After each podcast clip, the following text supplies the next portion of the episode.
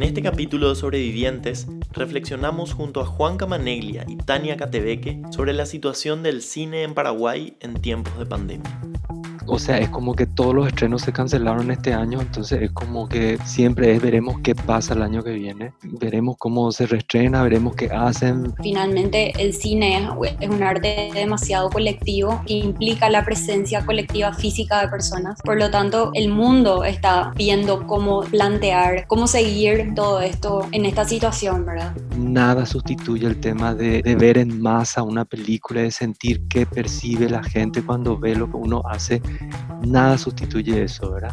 De morir el cine no va a morir, porque el, cine va a encontrar su forma de, de, existir en el mundo durante los próximos años, sea cual fuera el contexto que, que toque. ¿Cómo exactamente eso nos va a impactar como país? Realmente nadie sabe.